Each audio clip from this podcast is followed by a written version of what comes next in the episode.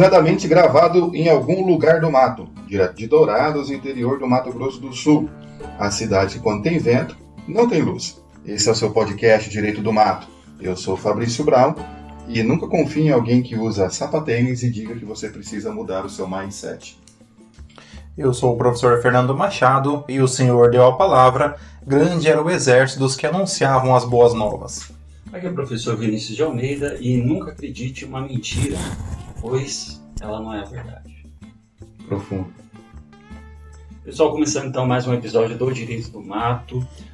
Fica aquele convite primeiro para você já dar o like aí no nosso vídeo no nosso canal do YouTube e também para vocês conhecer mais o nosso projeto acompanhando a gente nas redes sociais. Confere o nosso perfil Direito do Mato lá no Instagram e também no Facebook e acompanha este e outros episódios nas redes de streaming como Spotify, Google Podcast, Apple Podcast e principalmente dá uma olhada num, numa outra rede chamada Orelo, que é uma rede onde tem vários podcasts, inclusive todos os episódios de Direito do Mato. E olha só, quando você ouve, você ajuda aqui um pouquinho a gente a continuar com esse trajeto Aproveitamos a oportunidade para agradecer a todos aqueles que nos apoiam neste bonito projeto Direito do Mato. Aqui é, agradecemos aqui professor Fabrício, professor Vinícius pela companhia de sempre, batalhando aqui neste é, final de semana gravando o podcast Direito do Mato. Evidentemente que a cerveja ajuda bastante. E agradecemos principalmente a você que nos ouve, que nos acompanha, que é, curte as nossas postagens, que comenta, que nos dá sugestões. Você é o motivo do nosso árduo trabalho toda semana.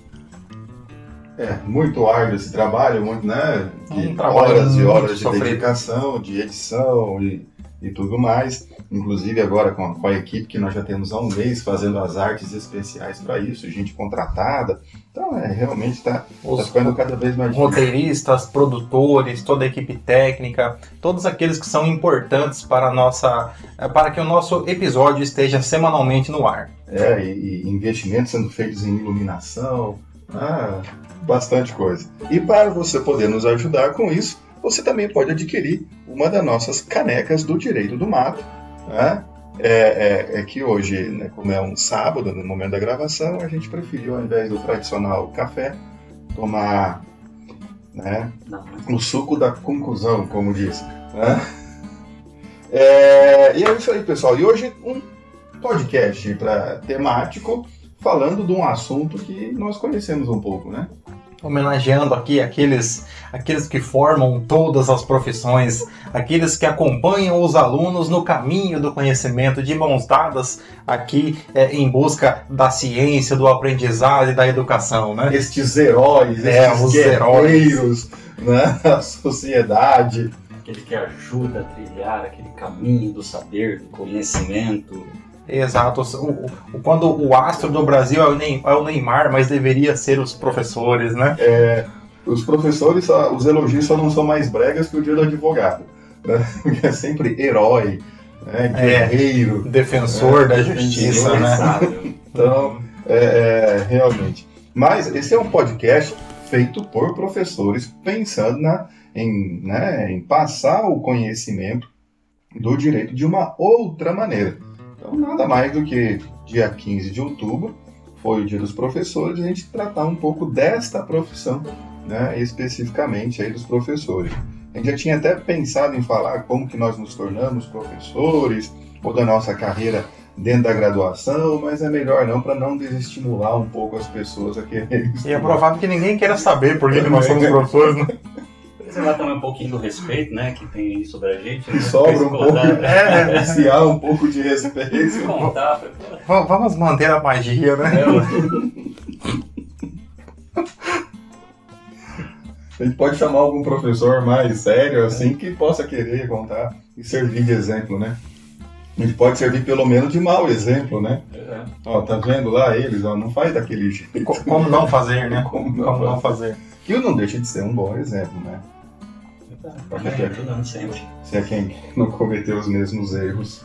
Mas vamos lá, pensando em homenagear os professores, professor Fabrício, qual é a nossa primeira notícia do dia? É, professor fala em fuzilar alunos durante aula em Anápolis. Traga uma metralhadora. um professor falou em fuzilar os alunos do quarto ano do ensino fundamental de uma escola particular de Anápolis, durante uma aula online. Eu peço para acompanhar a leitura. Eu acabo de ler e vocês não sabem o que é para sublinhar? O que eu faço com o quarto ano B? Trago uma metralhadora e fuzilo vocês tudo? Fazer uma chacina no Vila Galileu? A delegada explicou que a investigação está em andamento, mas que pre, preliminarmente, essa palavra é muito extensa, a situação pode configurar crime previsto no Estatuto da Criança e Adolescente, submeter criança ou adolescente sob sua autoridade, guarda ou vigilância, a vexame ou a constrangimento. É, o professor ele foi demitido da sua função é, na escola. Aqui ele ainda fez online, são aulas que ficam gravadas, né? então ele não tem como falar, não, é, foi uma, um erro de interpretação, né? interpretaram mal aquilo que eu estava dizendo, né? Não, tá gravado, tá literalmente ali colocado. É, ele poderia dizer, né, a, a, eu quis dizer fuzilar a ignorância, né, ou fuzilar a, a falta de conhecimento, né? Fuzilar a timidez. É, exato, né, mas aqui, como, como ele disse, fuzilar os alunos, Fazer uma chacina É, aqui- na má vontade. Aqui é um agravante, que é quarto ano do ensino fundamental. Então são crianças com 8, 9 anos de idade. tá? É, é, que podem levar isso no sentido literal do que se você estivesse dando aula para o ensino médio, para adolescentes aí de seus 14, 15 anos, ou até no ensino superior para adultos, e entender, o- às vezes, uma ironia, um sarcasmo, se é que houve. Mas para crianças aí do ensino fundamental, um tanto quanto complicado, né? É, você pega aqui a, forma que ele falou, realmente você consegue ver que não é a vontade dele realmente dar uma de Columbine aqui e sair atirando todo mundo. não sabemos. Por que não? Porra, advogado diabo, cara. Não, mas por que não? Vamos ser corporativista aqui É, um pouquinho, vamos- defender o professor aqui também. Aí um de nós vem e fala, porque eu também já tive vontade de fazer isso.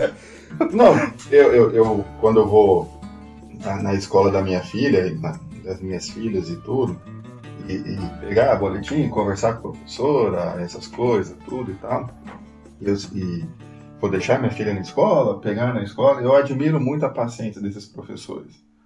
Porque nós somos professores de ensino superior.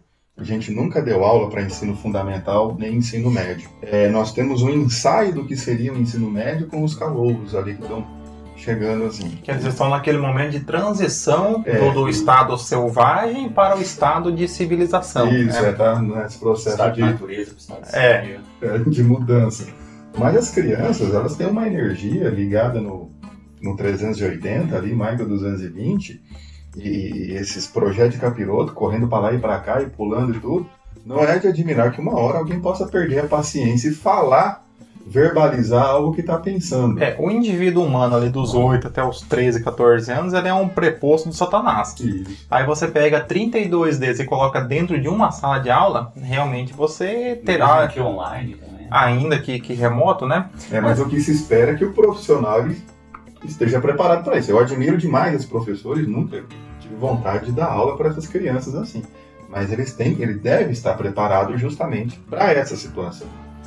Então vamos lá. O primeiro ponto que nós poderíamos verificar aqui é o porquê da incidência do Estatuto da Criança e do Adolescente, especificamente em relação a- ao- ao crime é, de submeter criança ou adolescente sob sua autoridade, guarda ou vigilância, a vexame ou a constrangimento. Por quê, professor Vinícius? Justamente porque crianças do quarto ano do ensino fundamental se encaixam perfeitamente no próprio conceito legal de criança. Aliás, o Brasil é um dos, um dos poucos países que resolveram fazer essa separação entre criança e adolescente. E o legal até que ele criou a menor etapa da nossa vida, que é a adolescência. Então, justamente porque você dá essa proteção específica através de todo o ordenamento jurídico, é que acaba incidindo, então, uma das normas de proteção a- aos menores, especificamente a criança e o adolescente. Agora, qual que era a idade? Boa pergunta, não é? Do adolescente? Não, da criança é até, Até os os 12. 12, Né? até os os 12 12. incompleto, aí dos 12 aos Aos 18 aos incompleto. 18 adolescente. É adolescente. Dizem os psicólogos que, né, hoje que a adolescência já está chegando até aos 25 anos de idade. Tem um jovem também, né? o jovem acho que é dos 15 ou 16 É, o até os jovem, 29. é, o jovem já não é mais um conceito jurídico, né? Ele é um É, o conceito jovem mais, tem que acabar, né? Ninguém mais social, mais o né? jovem, É, essa É um ideia de conceito que antijurídico. Porque é, nós temos algumas políticas públicas, por exemplo, em relação à, juventude, que coloca até os 29 anos. É muito tempo, né? Assim, 29 anos é muito tempo. É, tem é que seguir o né? conselho de Nelson Rodrigues, né? Envelheçam. É É, então não, dá pra falar que ah, sou jovem com 28 anos de idade. Criança até os 12, tudo certo. Adolescente até os 18. Aí já, já é um pouco relativo, né? Já, 18 ainda já, já é muito. Passou disso é adulto. Né? A questão de jovem Já, dá, um já tem mais. habilidade manual pra saber limar uma enxada e carpir um lote. Correto, né? Eu acho que daí essa questão de jovem até os 29, aí já, já acaba flexibilizando demais, né? É, o pessoal como- fala, não, a juventude não pode deixar morrer. Não, a juventude tem que morrer, tem que acabar. A pessoa tem que envelhecer e amadurecer logo, mano. É, e vamos para, Eles são insuportáveis. vamos para a vida adulta. É, beleza, mas voltando aqui um pouquinho no caso, o, o bacana de você ter, de fato, uma legislação como o Estatuto da Criança e Adolescente, realmente aqui, se você pegar a história do ordenamento jurídico brasileiro, é, a criança e o adolescente, de fato, eles não tinham uma proteção significativa parte do, do, do próprio direito brasileiro. Na verdade, a construção do, do direito do- da criança e do adolescente, se você perceber historicamente, na verdade, era muito mais de você é, evitar ele na sociedade do que incluir. É quando vem o Estatuto da Criança e Adolescente e prevê, por exemplo, essa situação como crime, submeter a criança e adolescente sob sua autoridade, guarda, vigilância, a vexame, constrangimento, é uma forma que o Brasil demonstra, ó, realmente, agora vamos proteger de forma significativa a criança e o adolescente. Então, é interessante esse dispositivo aqui.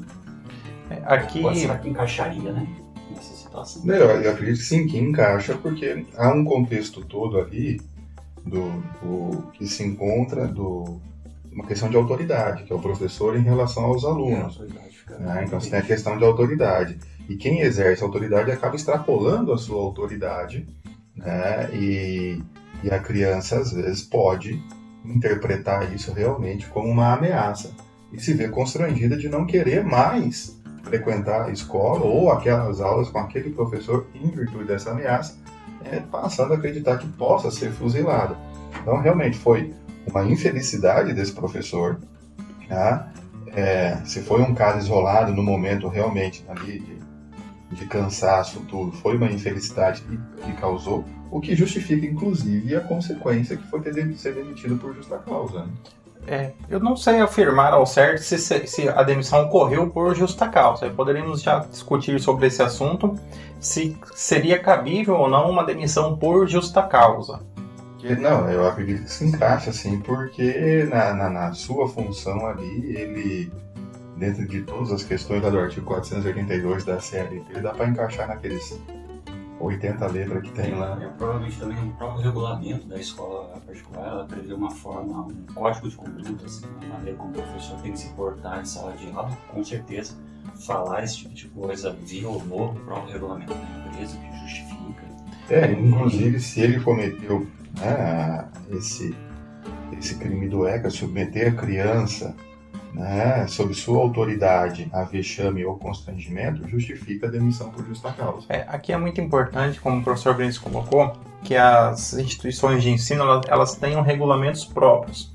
Por quê? Porque a contratação do professor apenas é, com a CTPS, apenas com o contrato de trabalho e ali as obrigações, é, algumas obrigações expressas e outras obrigações tácitas, elas são insuficientes para regulamentar uma relação tão complexa que é a relação laboral entre professor e instituição de ensino, porque são, são inúmeras situações que podem, é, que podem ocorrer ali dentro de um estabelecimento de ensino horário de aula. Então, exemplo, você tem ali é, em relação à instituição de ensino fazer um certo, exigir um certo, uma certa postura do professor em suas redes sociais. né? Essa é uma questão é, muito delicada, porque, por exemplo, é, já ocorreram inúmeros casos de situações mesmo que poderiam ser caracterizados, ou algumas vezes foram, como assédio entre professor e alunos.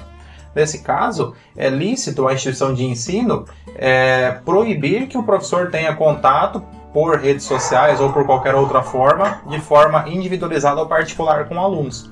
Exigir que todo contato entre aluno e instituição seja entre aluno e professor seja intermediado pela instituição de ensino, né, como forma justamente de resguardar aí essa resguardar a, a, a, a licitude dessa, dessa relação. É, outro ponto é o professor que ele é, continuamente ele faz uso de expressões inadequadas ou que ele faz uso é, ou que faz postagem em suas redes sociais. A empresa ela pode é, ela pode fiscalizar as redes sociais do professor? É, a princípio não, porque rede social é uma liberdade de é uma, é uma forma de liberdade de expressão. Porém, quando essas manifestações elas vão contra o regulamento da empresa, a instituição pode tomar alguns cuidados. Vamos dar aqui um exemplo muito simples. Imagina que um professor de educação infantil ele vai fazer uma postagem ali no seu Facebook, no seu Instagram, daquele tipo de postagem ali, o, o chamado meme, né? Ali com uma foto de uma varinha ali de, de jabuticaba e vai colocar é, essa é a vara da infância e juventude da, da minha época. Uma porra assim, né? psicólogo, né? É, e vai colocar como, essa é a vara da infância e juventude, coloca uma vara de goiaba de jabuticabeira, né? Você como pai ou mãe de um aluno que esteja aos cuidados desse educador na primeira infância, você vai se sentir confortável de ver uma postagem como essa? Provavelmente não. Você já vai imaginar que o professor, se ele entende como adequado aquele tipo de correção, ele pode então infligir aos seus alunos esse tipo de correção. Eu não então, vou falar nada. Então são questões muito, são questões muito é, complexas que devem ser tratadas em regulamento interno da instituição de ensino. É, especialmente rede social, a confusão entre a, a vida particular e a vida profissional. É, o limite da, daquilo que coloca na rede social, a implicação daquilo que é realmente a sua vida particular e onde que ela está entrando na sua vida profissional aquilo que é extremamente particular, tudo a postura mesmo da sua vida particular e etc. E tal. Ah, isso eu acho que para todo mundo, as pessoas têm que ter um pouco mais, pisar um pouco mais no pé no freio né, daquilo que vai né, para a rede social da sua vida particular, já aqueles que pretendem ter uma vida profissional também. Isso não é no professor, não. Todas as empresas, no momento da contratação, vão passar pelas suas redes sociais para querer saber o que, que a pessoa faz quando não está trabalhando. Para ver se tem uma compatibilidade ali, o que, que ela fala e etc. Né? A pessoa está procurando emprego, está na, na, sendo entrevistada para trabalhar num banco, e aí vai na rede social, tá falando mal de, de banco, de financeira, não sei o quê. Não vai ser contratada. É, eles não vão falar o motivo, mas não vai ser contratado. Então a gente tem que ter um pouco mais de cuidado né, com a exposição ali. É, e a pessoa pode falar, ah, mas isso é, é, injusto. Só que não pode esquecer, quando o cara ele começa a atuar como empregado naquela empresa, ele acaba sendo um cartão de visita Uhum. Inclusive até fora do horário de trabalho. É um limitador? De fato, é um limitador, mas vive em sociedade é uma constância de limitação. Ainda mais, por exemplo, nas escolas, né? A necessidade de regulamentação não é apenas para você trabalhar de forma é bem coordenado, organizado uma empresa, mas também tem o lance das fiscalizações, que é violentíssimo, né? Você tem parte dos pais, não sei o que, conselho tutelar, tal, tal, tal.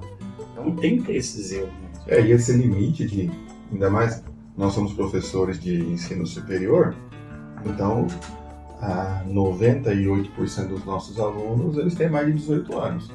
Né? Para quem dá aula para calor, ainda tem alguns menores de idade depois é, é, eles adquirem ali a maioridade, são capazes. E essa confusão, esse limite nas redes sociais, da confusão, eu, eu, eu vou tirar dúvida com o professor por onde? Então ele tira dúvida pelo Instagram, pelo Facebook, pelo WhatsApp, pelo Telegram, pelo e-mail, qualquer qualquer meio que ele encontrar, ele vai acessar o professor, né? Por isso que o ideal é realmente que se estabeleça o meio oficial. Qual que a instituição fornece para você ter contato com o aluno? É esse aqui? Então utiliza esse meio que nunca vai ter. Sim, né? não há privacidade, né? Nos, por exemplo, leis institucionais. Sim, melhor coisa ainda, porque a instituição ela pode abrir seu e-mail institucional e ter acesso ao conteúdo. É. Né? A inviolabilidade da correspondência não se aplica ao e-mail institucional, né? Porque ele é entendido não como, não como uma correspondência privada do empregado e sim como uma ferramenta de trabalho, né? Por isso que é meio do direito do mato, todo mundo tem assim ali ao mesmo tempo. Exato, né? E nós exercemos um, uma Só o Fernando que não lembra até hoje, assim. É, não, eu não lembro senha mesmo. É muita senha. Se eu lembrar dessa, eu esqueço a do meu. Só não vou falar aqui porque tá gravando, todo mundo É, vai ficar verdade. sabendo e vão acessar. Mas vamos lá, gente. Mas não é direito do mato 1, 2, 3, não, né? Não, Não, sim, não, não. mas Um- um é muito segura. É, Um pouco mais complicado. Um pouco mais complexo. É fácil de lembrar, mas não é essa. E vamos para a nossa próxima notícia. Professor brasileiro tem jornada de trabalho acima da média internacional. Uma pesquisa divulgada na semana passada revelou que os professores brasileiros de escolas de ensino fundamental passam mais horas em sala de aula do que a média internacional. Os brasileiros permanecem 25 horas por semana em sala, 6 horas a mais do que a média dos 30 países pesquisados, que é de 19 horas. A pesquisa internacional sobre ensino e aprendiz, TALES, da Organização para a Cooperação e Desenvolvimento Econômico, OCDE, também revelou que o docente brasileiro usa até 22% mais de tempo que a média dos demais países em outras atividades da profissão, como de tarefa de casa, aconselhamento e orientação de alunos. A quantidade de horas trabalhadas no Brasil só é inferior à do Chile, onde os professores gastam quase 27 horas em aulas. Olha só, né? A jornada tá, podia ser o salário tá acima da A média, gente né? perdeu por horas. Não, a gente, se se esforçar um pouquinho mais, a gente consegue. Mas aqui- Não é, gente? Se a pesquisa se esforçasse um pouquinho mais, eu percebi. É, mas, mas aqui nós temos uma questão também, né? Já diria, já, já, já diria Ariano Suassuna, né? Que existem três tipos de mentira, né? A mentira é, pequena, a mentira grande e a estatística, né? Então, é, mas aqui é, teríamos que analisar uma variável, talvez, que me ocorreu agora, é que no Brasil a formação, que a pesquisa é para ensino fundamental. Então a formação para a primeira etapa do ensino fundamental é do pedagogo. Então é o pedagogo que conduz a grande maioria das disciplinas nesse, nessa primeira etapa e isso pode interferir nessa que é, é uma questão que é uma questão de diretrizes curriculares brasileiras, né? Então não, não sabemos se nos outros países se também há essa se há também essa forma de organização curricular, no qual o pedagogo ele é responsável pela formação inicial dos alunos. Gente tem que saber também, em relação a outros países, se entra na jornada de trabalho a, a hora preparação, a hora correção e etc. Pode ser que em alguns países considera como hora aula o tempo que você estava efetivamente em sala de aula e também trabalhando, preparando e corrigindo trabalhos. Né? Aqui no valor da, da hora aula tem o valor ali que é destinado a isso que paga a mais, mas não computa como hora de trabalho. Às vezes alguns países têm como hora de trabalho isso. Então eles ficam menos em sala de aula, mas tem uma jornada de trabalho de tanto. Não é? Porque, porque aqui no caso do professor da do professor da, do ensino fundamental da primeira etapa, que é o, o pedagogo, ele tem uma jornada que será de pelo menos 20 horas. Porque em tese ele fica com, com o aluno Isso, É, de segunda a de sexta, segunda a quatro sexta, horas por dia. 4 horas, quatro horas por dia, então a- ali já seriam 20 horas, né? E essas 25 horas incluindo algumas outras atividades. Mas é, vamos. é, no Fundamental 1, né? A É. partir do Fundamental 2, que é a partir do, do quinto ano, começa a ter umas mudanças, tem mais de um que hoje é o professor. sexto ano. Ah, é o sexto ano. Quando, Começa a ter quando mais de um você professor. estudou, Fabrício, era a quinta série, né? Quinta série. Agora é o sexto ano. Que daí não era fundamental, era primeiro grau. Quando eu estava lá em Amambai, eu, eu ficava ansioso ali na, na quarta série para quando eu passasse para a quinta série, que eu Poder poderia usar caneta, é, né? usar É, caneta. eu queria caderno comprar- espiral. eu queria comprar um caderno, é caderno de arame. Isso. Lá em Amambai nós dizíamos Ah, não é caderno. espiral, é arame? É, lá em Mambai a gente falava caderno de arame, né? Então eu poderia usar uma. E, e uma das maiores alegrias que eu tive foi quando minha mãe me deu. é, é, Eu não ganhei o caderno de arame com adesivo, que era bem mais caro, né? Aquele com adesivo, mas eu ganhei aquela caneta azul e branca que tinha. Quatro cores. Que tinha quatro cores, né? Bic quatro cores. É. Mas eu tive é, uma dessa né, também na escola, me roubaram e eu chorei. Fiquei É. muito puto. Não, eu, eu, eu também. queria ter isso tipo, A minha- a minha- era, era surfista. Eu estudava na de escola, surfista. eu estudava na escola pública, a minha também foi furtada. Estudou na EEPSG, primeiro e segundo Exatamente, né? grau. qual? Escola Estadual de primeiro e segundo Escola grau. Estadual Primeiro e Segundo Grau, Coronel Felipe de Brum. É, foi essa aí, lá em É. Esse daqui no Presidente Vargas. E depois eu evoluí, eu fui pro Oswaldo Cruz, que é técnico em contabilidade, que daí a gente não tem química, física, nem biologia. É, esse foi por motivo que eu escolhi técnico em contabilidade. Mas você não foi na época do científico, magistério, não, já tinha. Tinha, você, no hoje ensino médio, que era o segundo grau, você optava pelo científico, né, pelo magistério ou pelo técnico. Eu fui pro técnico, né, que é técnico em contabilidade. O científico é o ensino médio normal hoje, e o magistério, que eram quatro anos, preparavam as pessoas para ser professores para o ensino, chamado ensino fundamental 1, né? Hoje, né? Professor de 1 a 4. Que Primeiro a seria, quinto ano que hoje. seria a pedagogia, ou também Ou chamado de- normal ou que era o superior. normal superior. fazer um vestibular, não. Não. Você fazia o magistério. Quatro anos. Aí não eram só três anos, eram quatro anos. Já saía, você saía com 18 anos já com uma profissão. né? E aí exigiram um nível superior. Várias das pessoas que fizeram magistério daí cursaram um curso que foi criado para eles chamado Normal Superior. Já com 20 anos de cadeira, dando aula para criança e tudo, podia dar aula para os professores que estavam dando aula para eles, mas tiveram que fazer o Normal Superior. Para fins de validação ali, de, para fins de habilitação para o exercício É, da é a profissão. mania que o Brasil tem de achar que o, o curso superior salva todos os problemas. Cara, que doideira como é que é o ensino no Brasil, né? Como ele muda, como ele é volátil. Até na história dos cursos do Direito do Brasil, teve uma época que os alunos ensinavam alunos, né? Doideira, cara, que era o...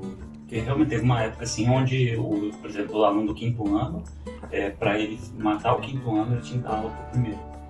É um jeito bom de economizar, hein? É, monitoria, né? É, moni- É, o é monitor hoje da a aula de fala aí, monitor. é o monitoria, né? O monitor é o ajudante do professor. Como o ensino brasileiro muda, né? É, o que hoje tem muito doido. em, em universidades que tem programas de doutorado e mestrado é o, o, Sim. ori- o- o orientando do, do, do doutor e do mestre, né, do, do, do professor ali, do mestrado e doutorado, que também dá aula na graduação. Aí quem vai dar aula na graduação no lugar dele é o orientando. é que aí tá, que temos que separar, né? Tem o estágio de docência, Isso. que é o creche, no qual você, a- acompanhando o professor titular, você dá aula junto com ele. Normalmente o orientador Junto com É, ele. junto com ele, né? Aí esse é, essa é, esse é o estágio de docência, né? Tá E como regra, o que é que o orientador diz? Ele diz. Se Aqui você, o conteúdo se é, vira, tá aqui meu. você vai dar aula no meu lugar que hoje eu não vou, né? Mas não vamos entrar nesses, nessas é especificidades, que né? o professor no Brasil ele Trabalho. tem uma carga horária muito grande. Vamos pegar no ensino fundamental. É comum o professor dar aula de manhã numa escola, de tarde em outra, à noite em outra. Isso é muito comum. As pessoas trabalham não sei quantas horas por semana. Vamos pegar exemplo no ensino superior. Todos nós aqui, além da docência, temos uma outra profissão. E é normal ter ah, ah, três, dois, três vínculos empregatícios além da advocacia né? E, e- e você pegar ali no- nos cursos em que nós trabalhamos, tudo isso é muito normal. É quase o pai do Cris, né? É, todo mundo, não, o pai do né, meu, é, O perfil do a, professor a Rochelle, brasileiro é pai né? do A Rochelle fala, meu marido tem dois empregos, né? A minha esposa pode falar, meu marido tem três empregos, se fosse o caso. O que não quer dizer muita coisa. Empregos são muitos, renda. É, o que não. Tá, mas, mas vamos lá. Aqui um ponto que nós temos então que, que definir é a questão é, da jornada de trabalho do professor. E a nossa CLT, ela traz ali um tópico específico para os professores. Então a própria CLT ela já traz algumas normas que No são capítulo da, aplicáveis. da insalubridade, né? ela, já fala, ela já fala dos professores, né? E, e, e, e o que é muito comum também é que é na, em cada uma das bases territoriais, os, os sindicatos também, patronais e dos trabalhadores estabeleçam as suas próprias convenções coletivas também, é, acrescentando algumas, algumas normas é, para regulamentar ali a jornada de trabalho e outros assuntos relacionados ao professor. Mas vamos ver aqui então quais são os pontos mais importantes que nós podemos tratar nesse assunto. O primeiro deles é o artigo 318 da CLT, que diz que o professor poderá lecionar em, em um mesmo estabelecimento em um mesmo estabelecimento por mais de um turno, desde que não ultrapasse jornada de trabalho semanal estabelecida legalmente, assegurado e não computado o intervalo para a refeição. Aqui um ponto importante, o professor Fabrício poderá falar um pouco mais sobre isso depois, é que essa norma foi alterada em 2017 porque ela havia uma limitação para o trabalho do professor no mesmo estabelecimento. o que invariavelmente contribuía para que o professor necessitasse ter vínculo em mais de um estabelecimento. Então, esse é o tipo de norma que ela Ela protege, mas atrapalha. ela tenta proteger, mas no final das Atrapalha. contas ela vai atrapalhar, porque o professor ele obrigatoriamente ele tinha um trabalho em uma ins- instituição de ensino, e a instituição queria contratar ele mais horas para trabalhar, ele queria trabalhar mais, mas não poderia porque ele tinha uma limitação de carga horária naquela instituição. Então, obrigatoriamente ele necessitasse, se ele assim desejasse e, e- e- e no Brasil é muito comum que a pessoa trabalhe sempre que ela, que ela pode para poder sobreviver, gente só não que a dá aula pessoa- de domingo porque não tem aluno. porque, e porque não pode, né? Porque A própria CLT veda a aula no domingo, né? Mas se tivesse, seria possível.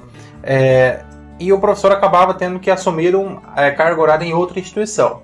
Então, a, em 2017, corrigida essa distorção e deixa a liberdade para que, se a instituição e o professor quiser, que ele preencha a carga horária legal, que é de 44 horas semanais, sendo no máximo 8 diárias, na mesma instituição de ensino. É, equiparou qualquer outro funcionário. Exato, porque, Né? por exemplo, se você pega uma, uma grande cidade, né? Eu não vou colocar Dourados, que acho que Dourados ainda você consegue fazer o deslocamento de forma mais. Né, na Dourados, Tranquilo. a gente consegue dar aula em Itaporã e voltar. É, exato. Mas se fosse uma cidade maior, então imagina, por uma por uma tentativa de produção legal, você obriga o professor a fazer deslocamentos longos, a ter, a, a- você retira a qualidade de vida do professor em virtude de uma restrição legal. É, Então, Você pensa, o, do ensino fundamental, ele vai dar aula de manhã e de tarde. O do ensino médio, ele, ele vai ter aluno de manhã, de tarde e de noite. A do ensino superior vai ter aula também de manhã e à noite, e, e dependendo do curso, também à tarde. Então, do ensino fundamental, necessariamente ele tinha que ter um vínculo de uma escola de manhã e um vínculo numa outra escola à tarde. E às vezes aquela escola, ou da, do período da tarde ou da manhã, queria ele o tempo inteiro, mas não podia. Porque tinha uma limitação de 6 horas dia. Né? 6 horas aulas dia. E ele precisa de 8 horas aula dia, que é o tempo que vai ter. Então a, a- CLT, quando ela foi pensada lá, ah, vamos proteger, não sei o quê, porque o professor só vai ter um também, vínculo, isso. Né? Só vai ser esse o único vínculo e tal, porque o professor vai ganhar bem, certo? Isso foi a ideia no começo.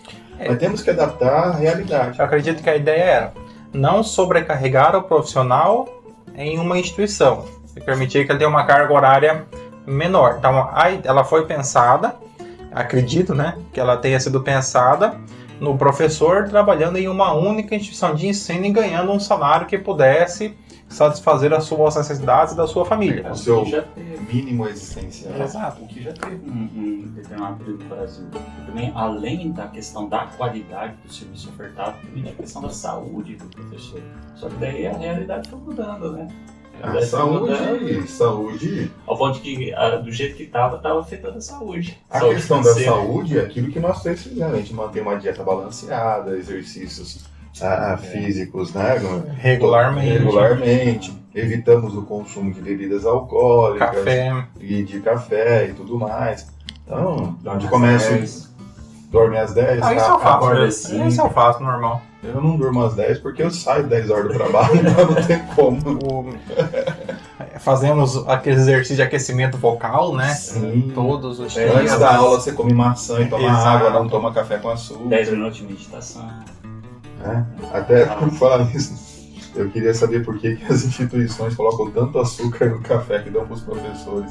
Se tem alguma alguma superstição, alguma coisa nisso, porque é impressionante. O café é doce, né? O café, sala de professor é muito doce. Eles tinham que pegar uma, a receita Não, do. não é café, é açúcar com um pouquinho de café. Tinha que pegar a receita do café do foro aqui em Dourados, né? Que tem um café que é com açúcar e um sem açúcar, né? Aí em tese o sem açúcar é o amargo, mas o com açúcar é amargo. Então o sem açúcar ele é mais do que amargo, É. super amargo, ou, ou sei lá qual é o- a classificação dele. É, mas do fora a gente toma. né, a gente tá todo dia na universidade. No fora agora uma vez por não ano. tem problema não. Então eu já. Então, o- Eu, eu já nem sei mais se tem café no fórum, né? Que Ah, não tem, tem, tem, mais. tem sim. Pelo menos tem café. Não tem é. ar-condicionado, não tem juiz, mas café tem. Outro ponto importante aqui com relação à jornada de trabalho do professor, aqui o professor Fabrício falou de dar aulas no domingo, né? Domingo a CLT reconhece que domingo é o dia do Senhor, né? Então, a remuneração, é, aos professores é vedado é, a regência de aulas e o trabalho é, em exames no domingo, né? Então, o professor não pode trabalhar no domingo. Em tese, não, né? Porque você aproveita o domingo para corrigir prova, para é, preparar uma aula, né? Acaba, acaba sempre trabalhando no domingo. Mas vamos lá.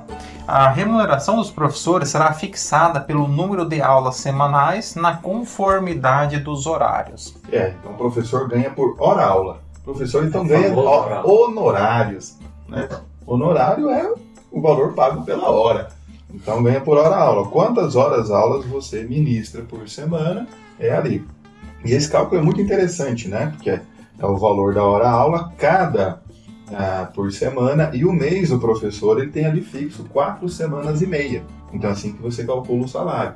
Então, se você dá 10 horas aulas por semana, você multiplica por 4,5, você vai chegar no valor da sua remuneração ali do seu salário. E entra a importância dos sindicatos, até porque eles têm uma influência gigantesca na definição desse valor. Ah, toda, todo ano, no mês de março, só melhor juízo, né? É a data base. A data base é março. É março, primeiro de então março. é quando tem a negociação sindical ali entre sindicato e instituições, sindicato e sindicato, para definir o valor do reajuste da hora aula. Né? Então, nessa, nessa composição.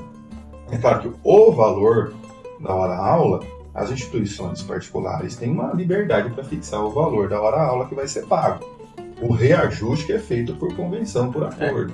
É, é o, o, que o, o que os sindicatos eles fixam é o piso, né? O piso salarial. Né? Claro que é, existindo previsão mais favorável para o empregado em plano de cargos e carreiras, ou, ou se a instituição ela quiser oferecer uma moral maior, ela pode, né?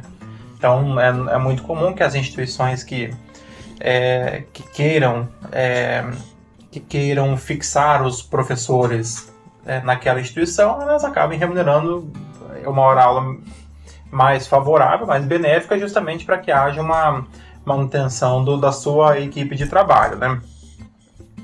É, um ponto interessante aqui que nós temos que, que colocar é que no caso dos professores, uma, a forma de controle é feita pela é pelo ali me fugiu a palavra agora pelo não pela pelo não é calendário escolar pela pelos horários é pelos horários então você faz pelos horários o professor dá aula então na segunda na terça na quarta no período depois do intervalo então você faz o controle da jornada do professor pela, pelo Tanto horário semanal. Se dispensa o livro ponto para o professor. Exato. Não precisa de livro ponto, não precisa colocar o dedão tal e etc.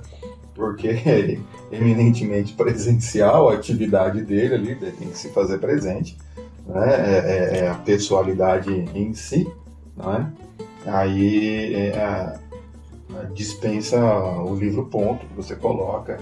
E, essa e tudo mais. Por isso que às vezes tem semestre que a gente recebe mais, tem semestre que recebe menos, dependendo da distribuição da carga horária, dos horários ali, né, da, da, da, participação, e, de acordo as, com as disciplinas que a gente resolve da aula. E dentro da, da, da própria CLT, há um dispositivo que eu acho muito interessante comentar, que é o artigo 320, parágrafo 2 que vai dizer que vencida a cada mês, né, a, questão da remuneração, será descontada na remuneração dos professores a importância correspondente ao número de aulas a que tiverem faltado. Então, só a gente lembrar daquele tempo que a gente estava na escola, quando a professora faltava, né, era a nossa alegria, mas era a tristeza dela. Porque no final das contas ia ser descontado a falta que ele ia ter. É. A não ser que motivos justificados ali. Doação de sangue, aquelas coisas.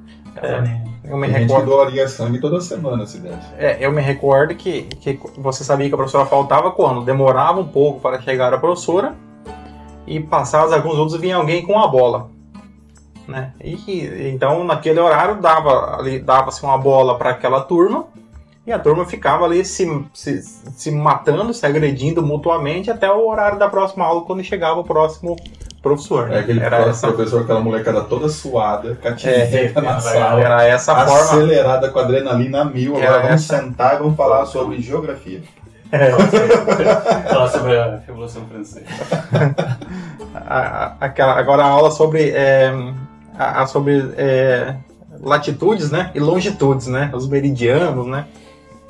Mas então vamos para a nossa última e derradeira notícia. E a última notícia é professora temporária convocada reiteradamente que deve receber FGTS. O famoso FIGEX.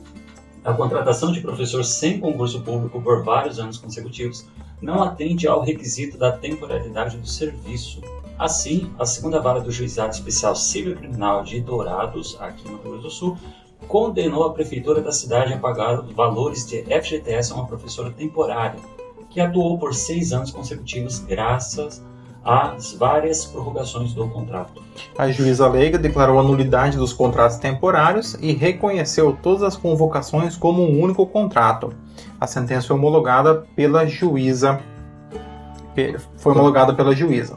Ela considerou que a contratação por vários anos consecutivos violaria o artigo 37 9 da Constituição, apesar de haver lei regulamentadora e excepcional de interesse público, não haveria justamente a temporariedade no contrato prorrogado reiteradamente. Diz a decisão, a guisa de exemplo, e guardadas as devidas proporções, é como se pretender a contratação temporária de policiais. O serviço de segurança não é temporário, é permanente, e por isso impossível a contratação de policiais sem concurso público, ainda que exista excepcional interesse. Segue informando que, mesmo com a nulidade do contrato, observou a juíza que a professora efetivamente prestou serviço ao município. Assim, a falta de pagamento por esse serviço, incluindo o fundo de garantia, seria uma forma de enriquecimento injustificado da administração pública. Isso é uma que é, é cerca os prof, chamados professores contratados das instituições públicas. Não é? É, aqui nós temos uma questão interessante, é, que em termos de servidores públicos, nós temos três possibilidades de admissão. Por concurso público, que é a regra no serviço público, de acordo com o artigo 37, inciso 2 da Constituição. O próprio artigo 37, segundo, ele ressalva a possibilidade de contratação de servidores é, por meio é, da chamada nomeação é, a nomeação precária, que seria ali os cargos chamados de cargos comissionados, que são cargos específicos para funções de direção, chefia ou assessoramento. Então nós temos os servidores concursados, os servidores que são chamados de servidores nomeados, e nós temos uma terceira categoria que são os servidores temporários. Os servidores temporários, ele tem, eles têm como característica serem contratados temporariamente para excepcional interesse público. Desse modo, se um serviço ele é realizar, ele, se um serviço ele é permanente, ele não justifica uma contratação por excepcional interesse público. Exemplo clássico que nós damos nas aulas de direito administrativo de excepcional interesse público, quando o IBGE vai contratar os recenseadores. Então o IBGE a cada 10 anos, o Brasil não foi realizado, mas agora 2020, mas a cada 10 anos faz aquele censo, aquele censo maior, né? Então, não faz sentido você fazer um concurso para recenseador. Por quê? Porque vai trabalhar seis meses a cada 10 anos, né? Então, você faz uma contratação temporária, né? Porque é um excepcional interesse público. Inclusive, o próprio, os próprios tribunais, eles já entendem que o acúmulo de serviço regular não caracteriza excepcional interesse público. Por exemplo, deixe acumular o serviço ao longo do ano, no final do ano, um contrato temporário por 60 dias para regularizar o serviço. Isso não justifica contratação temporária. Só incompetência mesmo. Exato. Né? Então, se for o caso, se não conseguem fazer, então que você faça um concurso para mais vagas, mas não usar como forma de você é, atender a serviço regular acumulado. Perfeito. É, a partir disso, então nós temos a contratação de professores temporários, que são chamados professores contratados, nas instituições de ensino públicas, tanto no ensino básico quanto no ensino superior. É, para que deveriam servir essas contratações? Para aqueles casos em que o professor ele se ausenta temporariamente, que são casos de capacitação profissional, casos de licença de saúde. Então, é, por exemplo, né, lá em Rambai, quando eu estava lá na escola Coronel Felipe de Brum, a professora ela ia mais ou menos até o terceiro bimestre. Aí, como a professora tinha depressão, síndrome do pânico, tinha ali mais algumas outras patologias de saúde mental, né? Aí a professora se afastava e vinha o substituto, né? Então era mais ou menos esse o. Aí depois o... você mudou, nunca mais ela teve essa doença, né? Não, acho que continua, Não, né? Isso é meio regular no, no, no ensino como um todo. É, então, são situações excepcionais. Salário maternidade, são o professor que se afasta para o sindicato, né? Aquele sindicato que tem lá 325 dirigentes, né? O pessoal se afasta. Então, é, então é, são para essas situações. O que é que ocorre eventualmente no serviço público? Eventualmente. Admi- eventualmente. vamos usar a palavra eventualmente. A administração pública, ela opta é por não realizar o concurso público e fazer contratações temporárias. Seria a contratação temporária da chamada vaga pura. Não, que é uma Isso. vaga que ela existe. Essa vaga ela não é preenchida por concurso público, mas é uma vaga permanente. A administração pública vai fazendo contratações precárias, né? Ela é chamada contratações pura porque ela não é ocupada por um titular. Porque se ela é ocupada por um titular, o professor Vinícius é o titular dessa cadeira e ele se afastou para fazer o doutorado dele em, em, sei lá, micropigmentação. Né? Eu não sou ainda. E ele se afastou para o doutorado, vai ficar quatro anos afastado para o doutorado. Então, ele é o titular da cadeira. Eu preciso chamar um temporário para ficar esses quatro anos, porque quando ele retornar, ele vai voltar da aula ali. né? Então, justifica a contratação temporária. Agora, não tem a vaga, não tem professor titular para aquela vaga, e eles chamam o contratado e vão e vão e vai e, E vai. muitas vezes o mesmo contratado ele vai sendo contratado de forma Isso, reiterada. Fazendo aquelas seleções. É, então, né? nesses casos, o que acontece? Então, o Poder Judiciário já tem entendimento bastante consolidado nesse sentido é, do que é, quando você tem uma contratação reiterada de um professor contratado, essa contratação ela se torna uma contratação irregular. Isso. Então, se ela não é mais uma contratação temporária, ela se torna uma contratação comum. Então, se ela é uma contratação comum, o poder todos. público ele se equipara ao empregador convencional, como se fosse um empregador de uma instituição privada de ensino. E aí ele tem que pagar. Então, férias, 13 terceiro, isso normalmente é pago. Só não Mas pagar ele- com o FGTS, né? É, e, e também as férias, porque normalmente não dava, o, não dava os 12 meses, né? Isso. Então as férias pagava só o proporcional. Então, normalmente nessas ações, você tem os reflexos também das férias, porque daí, quando você A reconhece uma única. É, porque, porque qual que é a vantagem do contratado? Primeiro que o contratado ele recebe um valor menor do que o, do que o, o, o efetivo. E segundo, que o contratado ele é contratado só no período Letivo. letivo. Então, normalmente ali de março até início de dezembro. Primeira semana de dezembro. É. Tem- conforme, o, conforme o ano letivo da, do, do, do estado, do E município agora da União. pandemia, agora a gente nem sabe que ano letivo onde é que tá. É, mas é, em algum lugar ele está. Então, assim, acaba sendo uma contratação mais barata e por isso que então a administração acaba usando desse subterfúgio, né? É, isso é uma forma de garantir para o professor, e- e- isso, a gente está falando do professor, mas isso pode se aplicar a qualquer tipo de contrato temporário que a administração pública transformou em um contrato comum, né, e, que não, e que houve essa continuidade do contrato de trabalho, chamando de, de nova seleção, renovação, seja o que for, esses trabalhadores têm o direito, já que eles trabalharam continuamente, de receber, então, ali o seu FGTS, as suas férias, com devido acréscimo constitucional de um terço, como qualquer trabalhador. É, isso vale, por exemplo, para um profissional da área da saúde. Isso. que ele foi contratado ali durante um ano para atender a pandemia. Então você justifica um, o que houve um- uma, uma, uma carga de trabalho extraordinária. Então você justifica um excepcional interesse público. Aí passa-se um ano, ele é recontratado para o próximo ano. E depois ele é recontratado para o próximo ano. Então, assim, se foi demonstrado que houve uma continuidade na demanda, então a administração deveria ter realizado concurso público que é o que acontece em relação à, à educação. Por quê? Porque se eu tenho uma vaga no terceiro ano, ele deixa de ser um interesse público. Por quê? Porque eu todos os anos eu terei crianças entrando na escola e passando do primeiro para o segundo, do segundo para o terceiro. Então, assim, é uma demanda que ela é contínua. né?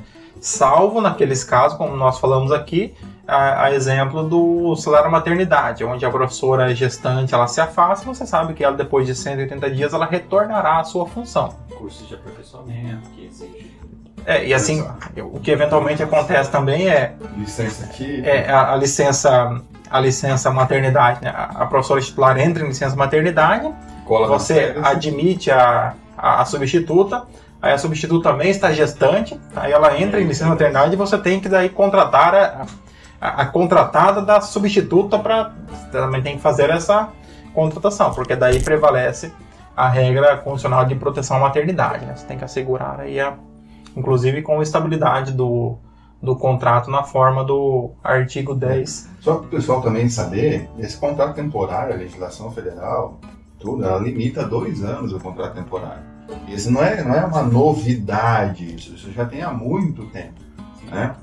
E aqui o, os gestores sempre faziam dois anos. Ah, dois anos, tá bom? Renova por mais dois. Só que você tem um período que tem que ficar afastado. Esse período de afastamento, né? Você trabalhou dois anos, você fica afastado por dois anos. Trabalhou um ano, fica afastado por um ano. Esse período de afastamento é para evitar justamente esse tipo de A contrato. continuidade da A, a contratação. continuidade. Regra essa que era totalmente É, ignorada aqui pelo gestor. Na legislação federal, você fica afastado pelo tempo que você ficou contratado. Isso. Então, normalmente, é, na esfera federal, muitos professores eles não assumem contratos, contratos pequenos, como por exemplo contratos Seis meses. seis meses, acaba não assumindo porque não é interessante, você prejudica a quantidade do ano letivo. No caso da legislação estadual, a regra é um pouco mais benéfica, são seis meses. Trabalhou Então, dois você- anos, fica seis meses. Você trabalha dois anos, você É, fica seis estado, meses né? no estado, a lei estadual. É, aí os municípios normalmente não têm legislação própria, acabam aplicando a legislação federal. É, e também tem uma coisa muito importante sobre isso, é que não é só flores para a pessoa, para o contratado pro temporário nesse tipo de situação. Até porque quando ele sai da regra legislativa, o, o contrato vira nulo. Então, quando ela recebe, por exemplo, aquelas verbas que lhe são devidas, os saldos de salários e o FGTS, isso é porque a lei garante. Só que mesmo assim, pelo fato do contrato ser nulo, por violar o princípio do concurso público, por exemplo, violar a própria legislação que regulamenta isso, não exime, dependendo do caso concreto, de se é, responder seriamente administrativo, de forma administrativa e talvez também de forma penal. Porque é possível também você ver em algum desses casos que na verdade existe uma espécie de combinação. Para Ah. que aí você tenha Mas aí você está presumindo que sucessivas. algum gestor público ia contratar pessoas para não trabalhar, simplesmente para se beneficiar eu, desse. eu, eu eu vi no acho- livro. Eu acho que no Brasil isso é muito difícil de vir acontecer. É uma situação muito assim de que que, tra... que tá, fez ali, foi contratado, não está trabalhando e está recebendo. Ah, eu acho que não tem. No Brasil quase não ocorre. Eu acho que é É, muito raro. Não, Isso, eu- na, eu- isso assim, na eu- doutrina alemã é chamado de rachadinha. Eu li, eu li no livro. Rachadinha? Eu li no livro, né? Não sei se acontece. Só que é, é interessante comentar.